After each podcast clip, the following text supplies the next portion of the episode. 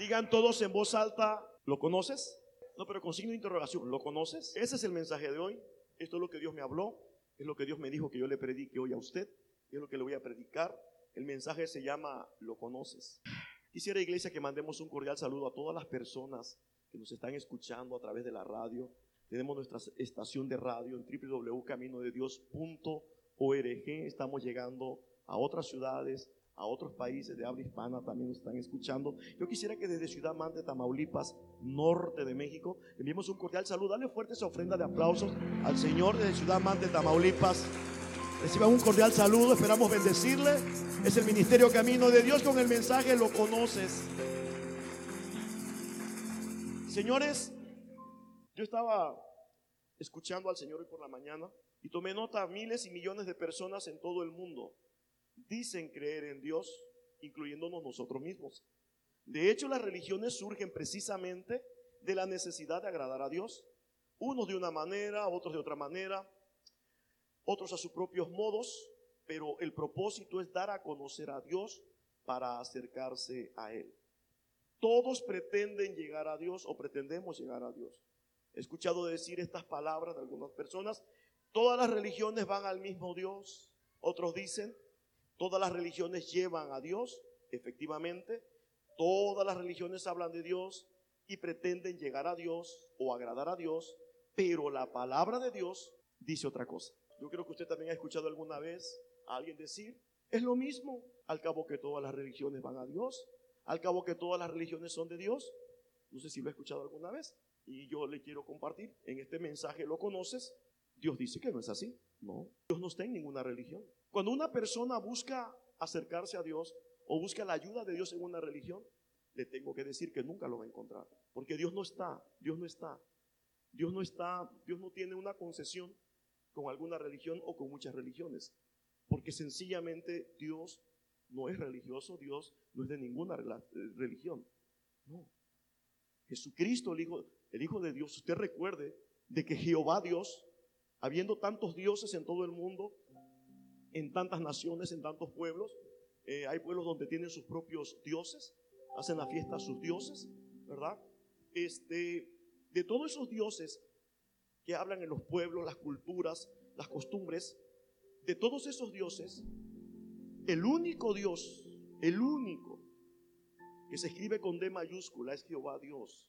Es el único. Y esa letrita, esa letra, mire, tiene mucho que ver.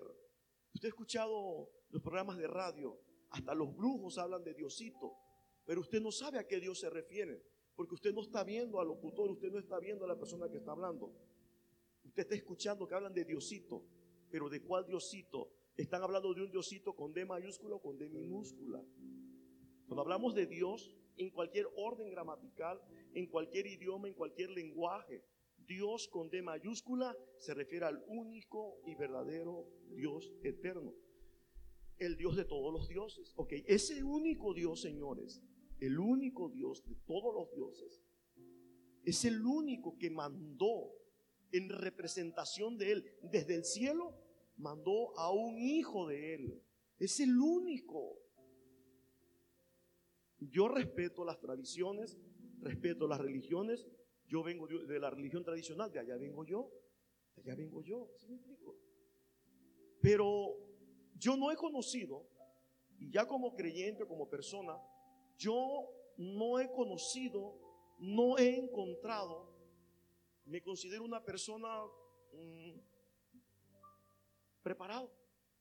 Yo he leído mucho, leo mucho, pero yo no he encontrado en la historia del mundo que haya un Dios que haya mandado a un hijo como un ser humano en persona una, que, haya mandado a un hijo que diga, yo soy el hijo de Dios, y no solamente que lo diga, sino que lo demuestre. Que muera, que muera como cualquier ser humano, pero que al tercer día, mire, pero que al tercer día, esa persona que dijo ser el hijo de Dios, que al tercer día se levante de los muertos, que al tercer día resucite, eso yo no lo he escuchado de nadie ni en ninguna religión, ni de ningún Dios. Buda existió, Mahoma existió, Pero una vez que ellos murieron, nunca jamás volvieron a saber de ellos, nunca jamás los volvieron a ver, mucho menos no mandaron un hijo que demostrara que era hijo de ellos, que viviera, que muriera. Atención, no solamente porque alguien puede decir, yo soy el hijo de Buda, alguien puede decir, yo soy el hijo de Mahoma. Ok, demuéstralo. A ver, cuando te mueras, queremos ver que resucites otra vez. Parece muy sencillo, no es una competencia, solamente es una ilustración. Yo lo que quiero darle a conocer hoy, de que Dios es el único que mandó un hijo a esta tierra. Posiblemente a veces cuando nos escuchan hablar de Jesús o cuando miran todo lo que uno hace por el Señor con tanta pasión, con tanta fe, con tanta determinación. A veces hay personas que dicen, es que se volvieron fanáticos. Ay, son fanáticos. Ay, ya, ya, qué tanto Dios, qué tanto. O sea, para muchos es, para muchos esto es mucho. Para muchos esto es mucho. Para mí esto no es suficiente.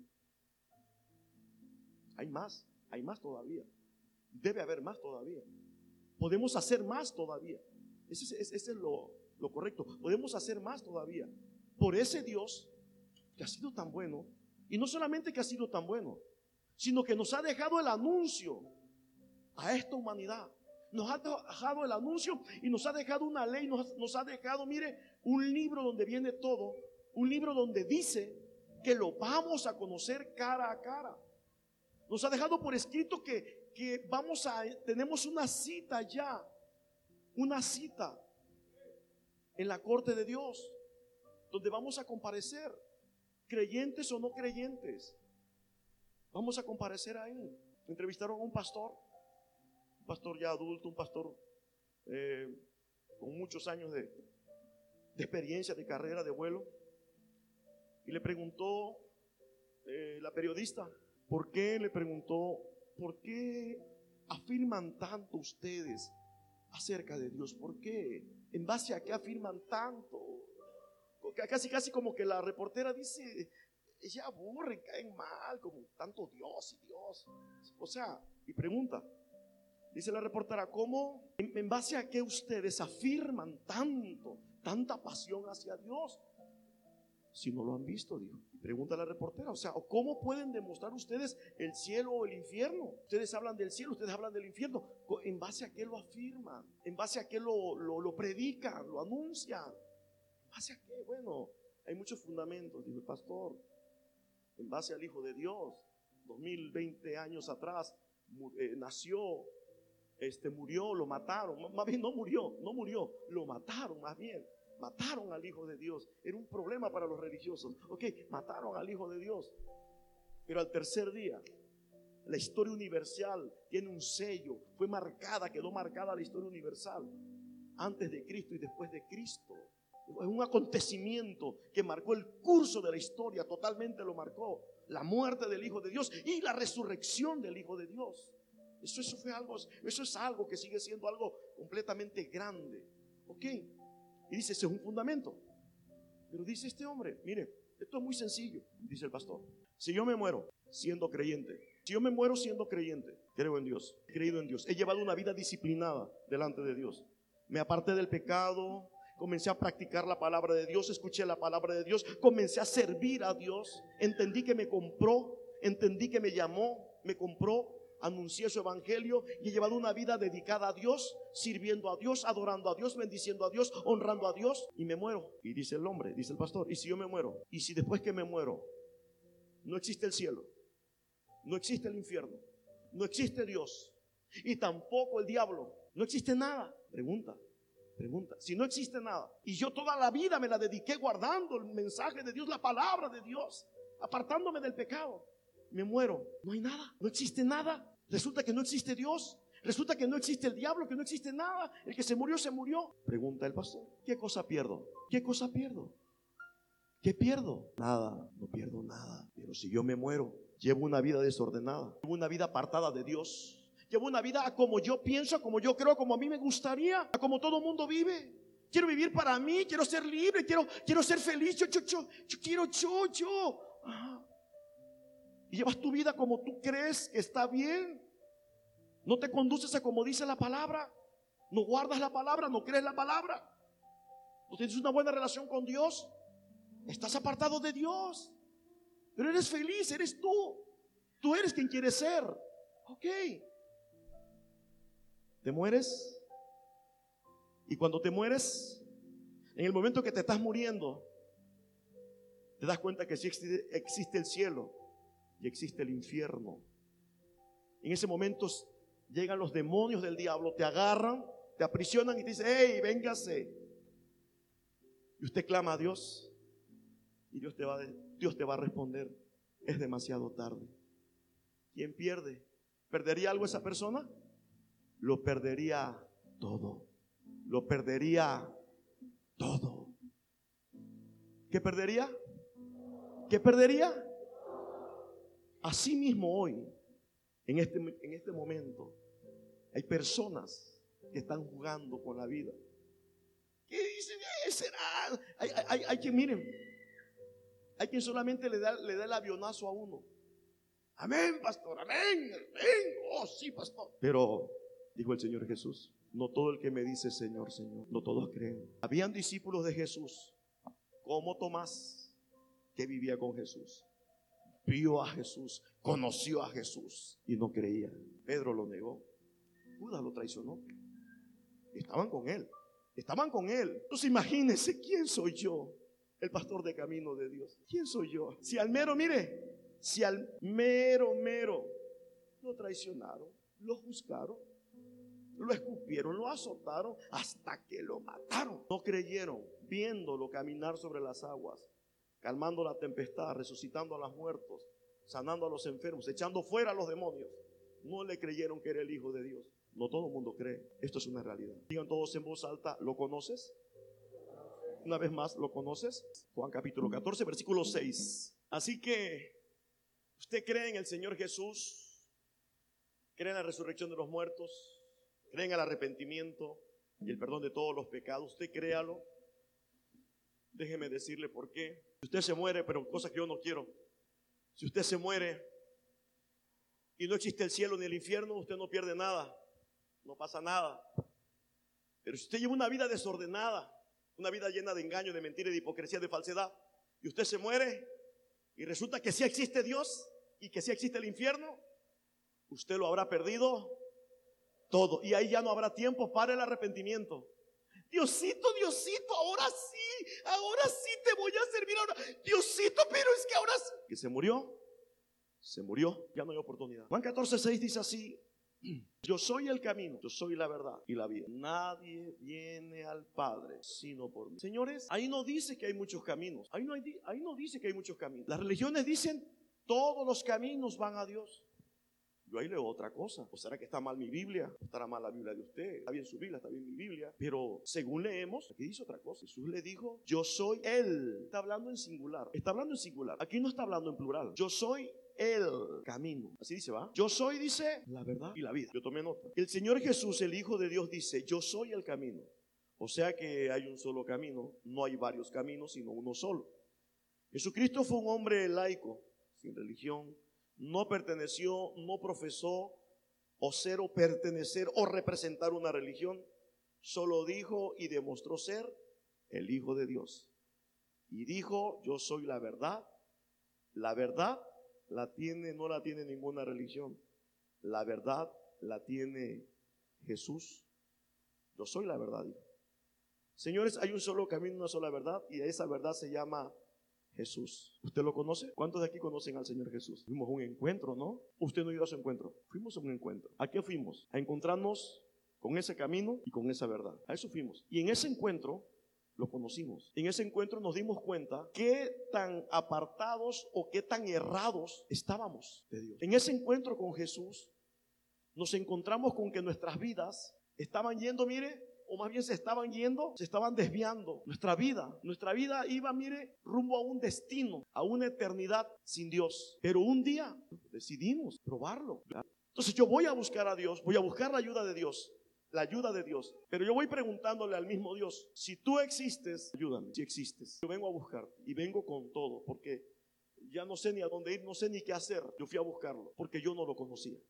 Había escuchado tantas cosas de Dios y dicen esto y dicen esto otro. Yo vengo de una generación donde crecí escuchando estas palabras de mis padres, si tú te portas mal, Dios te va a castigar. Si no vas a la escuela, Dios te va a castigar. Si no haces los mandados, Dios te va a castigar. Y para todo era un castigo. Entonces, como todo niño, yo creo que a usted le pasó, no se dan cuenta que pertenecemos a una sociedad civilizada, que todo está escrito. Somos una sociedad, somos, vivimos tiempos tan modernos que a nosotros no, no debemos permitir que se nos engañe con el dicen en cuestión de Dios. Somos personas civilizadas, creo yo. Ahorita tenemos acceso a todo. Usted todo lo que usted quiera saber, todo lo que usted quiera saber, usted lo encuentra en internet. Lo que quiera saber. ¿Va a cocinar? A ver, chequele, métase a YouTube un video para ver cómo va a ser el, pavo horneado. ¿Cuántos grados le? Pues mire que ahí se va a encontrar. ¿Tiene alguna duda de Dios? ¿Quiere conocer algo de Dios? Mire, todo está. ¿Necesito la ayuda de Dios? Creo, creo que es mi última opción. Creo que me falta probar a Dios. Y decido ir a buscar a Dios. Decido pedirle la ayuda a Él. Porque dicen que ayuda. Así como me decían que castigue y que esto, bueno, también en otra etapa de mi vida me encontré con que, con que para algunas personas Dios es todo, que sin Dios no pueden vivir, que ellos sin Dios no pueden ser quien son. O sea, también me encontré ya siendo adulto, personas que decían creer en Dios, me hablaban cosas muy grandes de ese Dios, hasta que un día pues yo un día yo decidí también, bueno, conocer a ese, a mí me, desde ese momento que yo decidí buscarlo, conocerlo, yo lo encontré. Y mire que para mí ha sido tan, pero tan impresionante. Es más, Iglesia, hay un solo camino y una sola verdad, se llama Jesús. Si deseas conocer más de Él, solamente lea el Nuevo Testamento, los cuatro evangelios, Mateo, Marcos, Lucas y Juan, para que no le digan, para que no le cuenten, para que usted conozca la obra, la vida del Hijo de Dios, su oficio, qué vino a hacer a este mundo, qué hizo, qué dijo, cómo lo dijo. ¿Quiere conocer a Jesús? ¿Cuántos quieren conocer verdaderamente a Jesús? Lea los cuatro evangelios. Léalos. Mateo, Marcos, Lucas y Juan. Lea los cuatro evangelios. Yo le recomiendo, digo, es una recomendación. ¿Quiere conocer más de Dios? No comience en Génesis. Si quiere, no, yo quiero, bueno, bueno, comience en Génesis, como guste. yo no tengo problema. Le quiero evitar un problema a usted. Aprenda, yo le recomiendo. ¿Quiere conocer más de Dios? No comience por Génesis. Cuando una persona quiere leer la Biblia a como se debe de leer cualquier libro normal, cualquier libro normal creado por el hombre, y, quiere, hacer la, quiere hacer de la Biblia un libro normal, ya comenzaste mal. Quiero que sepa usted hoy que la Biblia no es un libro normal, no es un libro inspirado por un hombre, la Biblia es un libro sagrado. Que lo tengas empolvado, maltratado, sucio, ese es tu problema. Pero usted no tiene, usted no tiene cualquier libro. Tiene el libro más importante en sus manos. Es un libro no es que no es mágico, es un libro que cobra vida cuando usted lo pronuncia. Esas palabras cobran vida porque es la palabra de Dios que cobra vida. Entonces, usted quiere conocer más de Dios, comiéncele, mire, Nuevo Testamento, Mateo, Marcos, Lucas y Juan. Cuando usted termine de leer el Evangelio según San Juan, cuando usted termina de leer el Evangelio según San Juan, el cuarto Evangelio, mire, que en automático, pero hágalo, se va a acordar de mí, en automático, mire, te va a quedar atrás. Así, mire, wow, la revelación de quién es Jesús y le aseguro que usted ya no va a andar con él. Es que dicen, no, no, no, no. Usted hablará con seguridad de Jesús. No, mira, Jesús nació así, por esto, por esto y por esto. Su mamá era Doña María. La Virgen no, no, porque dejó de ser virgen, ¿verdad? Perdió su virginidad cuando Jesús nació, ¿verdad? ¿Quiénes fueron sus hermanas? ¿Quiénes fueron sus hermanos? ¿Quién fue su papá? ¿Cuál fue su oficio de él? Él era carpintero era carpintero de oficio. Tuvo sus hermanos, tuvo sus hermanas. Fue bautizado por Juan el Bautista. Tenía 30 años de edad. Era el joven Jesús, 30 años de edad, cuando él solo se fue a bautizar al río Jordán. No llevó padrino, no llevó madrina, no llevó conchita, no llevó velita. No tuvo padrino, madrina. María no tuvo compadre, ni don José tampoco. ¿Y esas ondas qué? Pues no sé. Yo no sé dónde las sacaron. En la Biblia no están. En la Biblia no están.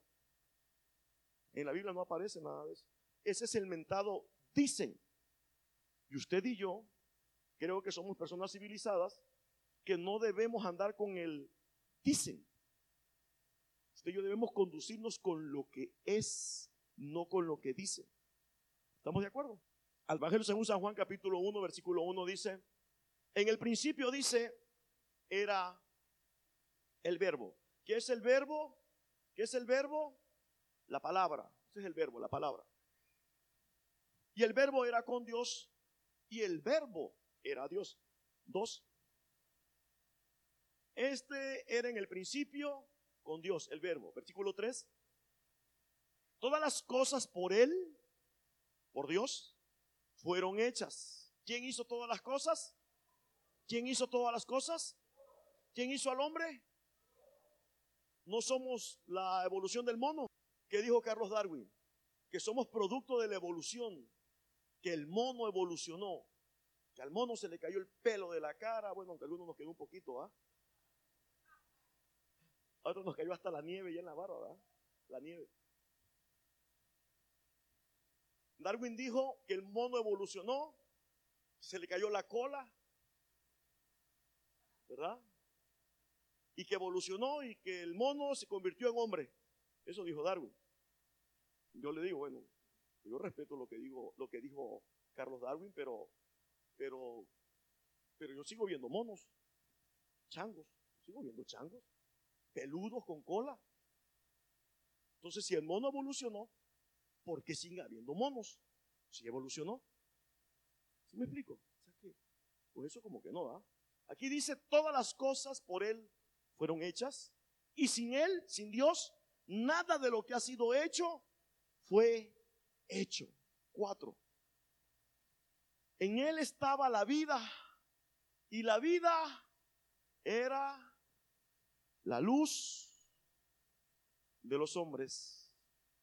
En Él estaba la vida, en Dios.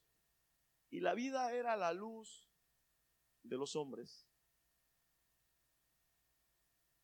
¿Sabía usted que cuando recibimos a Jesús en nuestro corazón como Señor y Salvador, lo que recibimos es luz?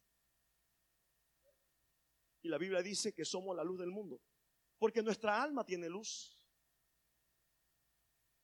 El mundo, no este mundo que usted y yo vemos, el mundo espiritual, señores, el mundo espiritual está en tinieblas. El mundo espiritual está en tinieblas. Cuando el alma se sale de nosotros, se sale la luz, que es la vida. En él, en él, estaba la vida y la vida era, quiere decir que nuestra alma tiene luz. Cuando usted recibe a Jesús como Señor y Salvador, se prende algo dentro de usted, se prendió algo dentro de mí, una luz. Y cuando usted y yo nos acercamos a una persona, nos acercamos a cualquier persona que aparentemente está bien, tiene vida física, vida orgánica, pero no ha nacido de nuevo, esa persona no está en luz, esa persona está en tinieblas. Una persona que no ha nacido de nuevo una persona que no ha confesado a Jesús como Señor y Salvador está en tinieblas. Es lo que quiero que usted conozca hoy. Está en tinieblas. Usted se acerca a una persona y le comparte el Evangelio. Usted le está compartiendo luz. No religión, luz. Le está dando luz. Y si usted hace que esa persona haga la confesión de fe, declare que Jesucristo es su Señor, en ese momento dentro de esa persona va a venir la vida, la vida espiritual. Jesucristo dijo, deja que los muertos entierren a sus muertos. Una persona que tiene vida orgánica, vida física, vida biológica, y no ha confesado a Jesús, no ha recibido a Jesús, está muerto espiritualmente. Por eso dijo Jesús, deja que los muertos entierren a sus muertos. Los muertos en vida. Entonces, cuando usted le comparte la palabra, por eso la importancia. Jesucristo dijo, vayan y hagan discípulos, entrenen, capaciten, arriesguense, crean en la gente, enséñalos a predicar, para que ellos vayan y prediquen en las calles y alcancen las almas. Porque cada persona que predique el Evangelio lo que está llevando es luz, no chisme, no, no, no, luz. Luz. Te vengo a compartir el Evangelio. Te traigo un mensaje de la palabra de Dios. Y usted le comparte la palabra a esa persona y si esa persona te presta atención, y usted en lugar de hablar de chisme, de, mire, y usted se pone, mire, que la guerra mundial, que Donald Trump ya dijo, que no sé qué, eso es chisme universal. Deja el chisme universal a un hombre. Tú enfócate en esa persona, suéltale el evangelio y usted termina diciéndole, sabías una cosa, que si te pasa algo y se te, se te va la vida, solamente hay dos lugares a donde ir. Si tú en este momento recibes a Jesús como Señor y Salvador, el día que se te acabe la vida, tú te vas al cielo. ¿Cómo? Sí. Repite y usted le hace la confesión de fe. Usted le está dando vida a cualquier persona. En él estaba la vida. Y la vida era la. La vida era la. ¿La luz de quién?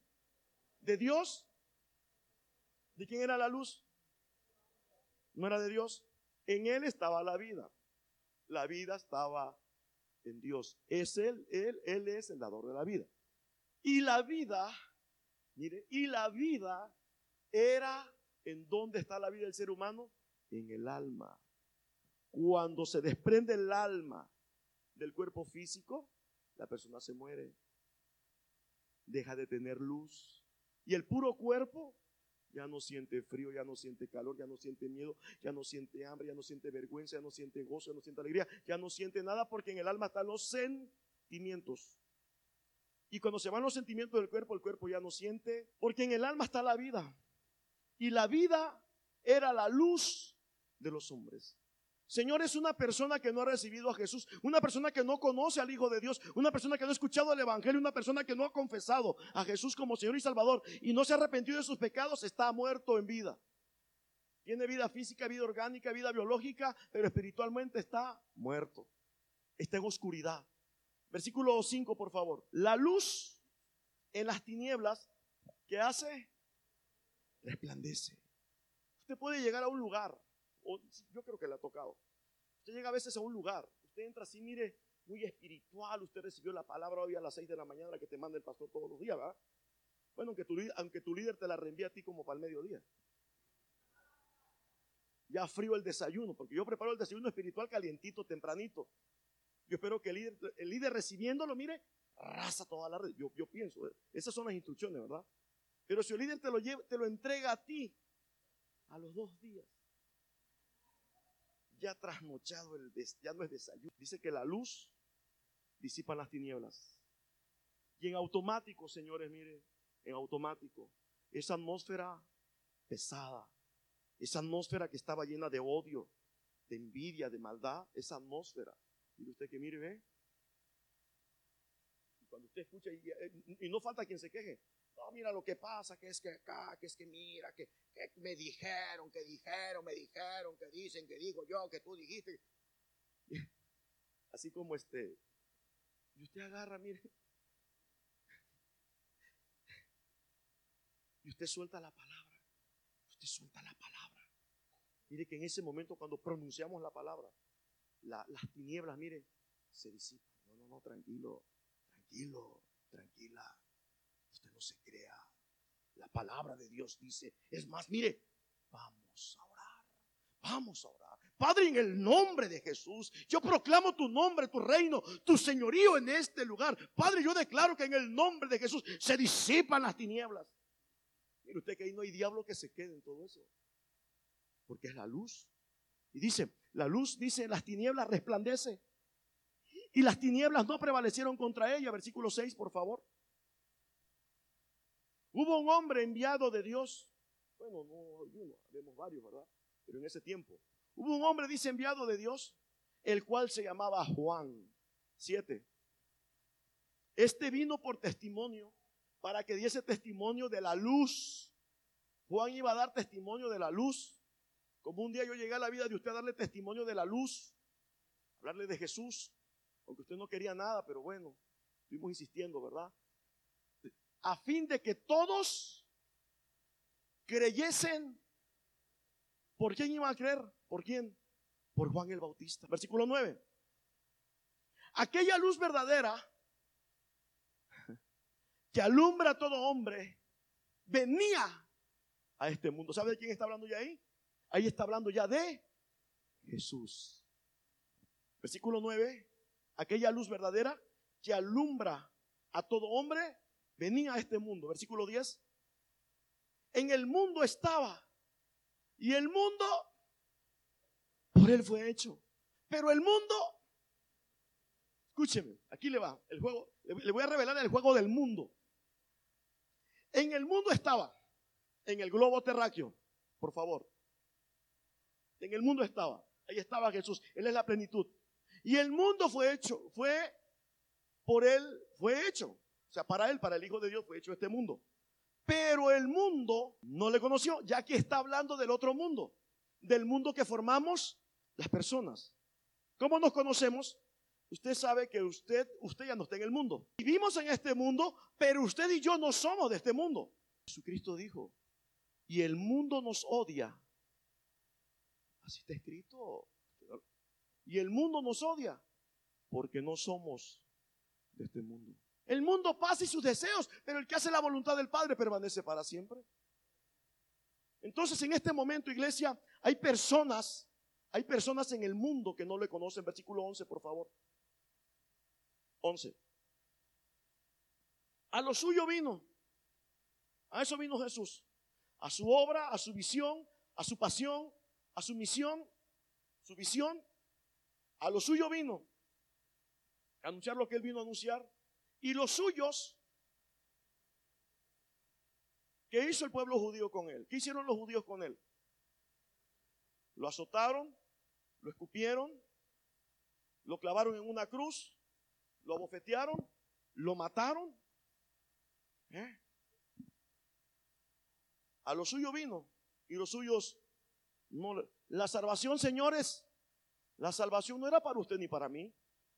No, la salvación era para los judíos, no para nosotros. Pero como ellos no quisieron, ellos despreciaron la salvación, no creyeron que era el Hijo de Dios. Por eso le hicieron todo lo que le hicieron. No creyeron en Él, no lo conocieron a Él. Estando con Él no lo conocieron. Estando con Él no lo vieron. Versículo 12. Más, ¿qué dice ahí? Más a todos los que le recibieron, a los que creen en su nombre, les dio potestad de ser hijos de Dios, más a todos los que le recibieron, a los que creen. Pregunto, ¿alguna persona de aquí recibió a Jesús como Señor y Salvador? ¿Alguna persona aquí cree en el nombre de Jesús?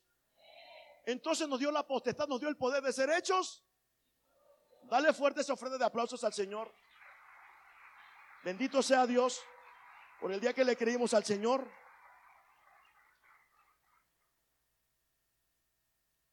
Versículo 13, por favor. Dice, los cuales no son engendrados de carne, engendrados de sangre, ni de voluntad de carne, ni de voluntad de varón, sino de Dios. Digan todos en voz alta, ¿lo conoces? Aquí va, por favor, iglesia. Él es bueno, perdonador, no es rencoroso, es nuestro único intercesor delante del Padre, dio su vida por el perdón de nuestros pecados es nuestro estandarte, nuestra roca eterna de salvación, nuestro muro fortificado.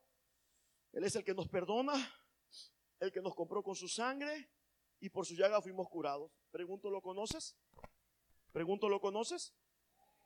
Es nuestro modelo a seguir. Lucas 6:46, por favor. Pregunta el Señor, ¿por qué me llamáis Señor, Señor?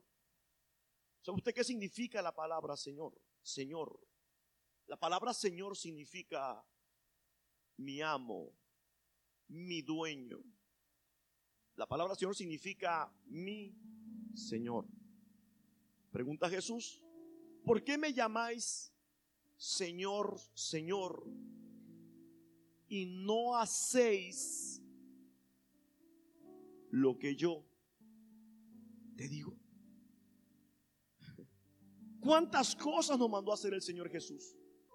¿Por qué me llamáis Señor, Señor y no hacéis lo que yo te digo? ¿Por qué se hacen tantas cosas que el Señor nos mandó a hacer? Y a veces dentro del mismo pueblo de Dios, estoy cerrando, se hacen tantas cosas que el Señor no dijo que se hicieran. ¿Por qué las hacen? ¿Por qué me llaman Señor, Señor? Mateo capítulo 19. No, Mateo 28. Mateo 28. Mateo 28, versículo 19. ¿Por qué me llaman Señor, Señor? Y no hacen lo que yo les digo. Pregunta. ¿Por qué dices que soy tu amo? ¿Por qué me dices que soy tu rey, tu Señor? ¿Por qué me dices y no haces lo que yo te mando a hacer? ¿Por qué me dices Señor? Si significa la palabra Señor significa mi amo. Iglesia, si nuestras vidas ya fueron compradas a precio de sangre,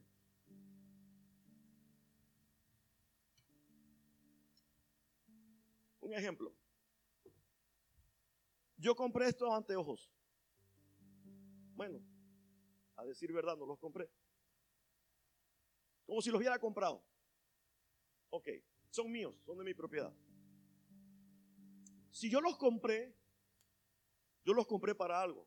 O si los tengo, los tengo para algo. Si invertí fue para algo. Es porque me hacen falta. Son míos. Puedo disponer para lo cual yo invertí en ellos.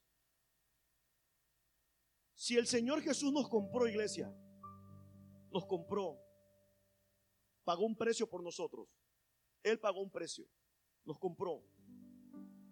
Le decimos mi Señor, le estamos diciendo, tú eres mi amo, mi amo. ¿Sabe quién es un amo? Alguien que compra un esclavo. Éramos esclavos del pecado. Él nos rescató de la esclavitud del pecado y nos llamó de las tinieblas a su luz admirable. ¿Estamos de acuerdo? Somos de su propiedad. Somos su pueblo escogido. Nos compró. Y dice, ¿por qué me llamáis Señor, Señor? Porque dice que soy tu amo y no haces lo que yo te digo. Porque haces lo que tú piensas, lo que tú crees y no lo que yo te digo. Porque no haces lo que yo te digo. Si soy tu amo, soy tu dueño. ¿Sabe qué pasa, iglesia? Cuando, cuando confesamos a Jesús, como Señor y Salvador, estamos endosando la factura de nuestra vida y pasa a ser propiedad de Dios. Ya no vivo yo, sino Cristo vive en mí. Lo que vivo lo vivo para el Señor. Quiere decir que si tengo un dueño, yo ya no puedo mandarme a mí mismo, yo no, yo no puedo tomarme decisiones a mí mismo, por mí mismo, porque tengo un dueño a quien tengo que pedirle permiso. Ay, me voy, hago, deshago, espérate. ¿Por qué me llama Señor? Dice. ¿Por qué me llama Señor? Y no haces lo que yo te digo. ¿Eh? ¿Yo te mandé a hacer eso? ¿Yo te mandé a ir para allá? ¿Yo te, yo te, yo te, mandé? ¿Yo te mandé? No, entonces ¿por qué lo haces si no te mandó?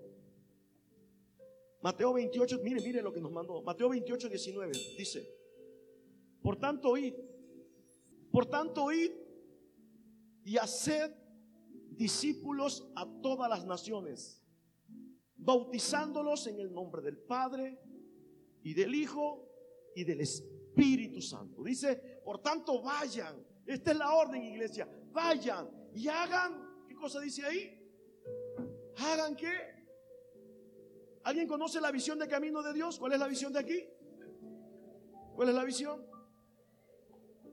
¿Cuántos has hecho tú? ¿Eh? ¿Cuántos discípulos tienes? ¿A cuántos has preparado? ¿Cuánto ganaste? ¿Qué hiciste con lo que yo te entregué?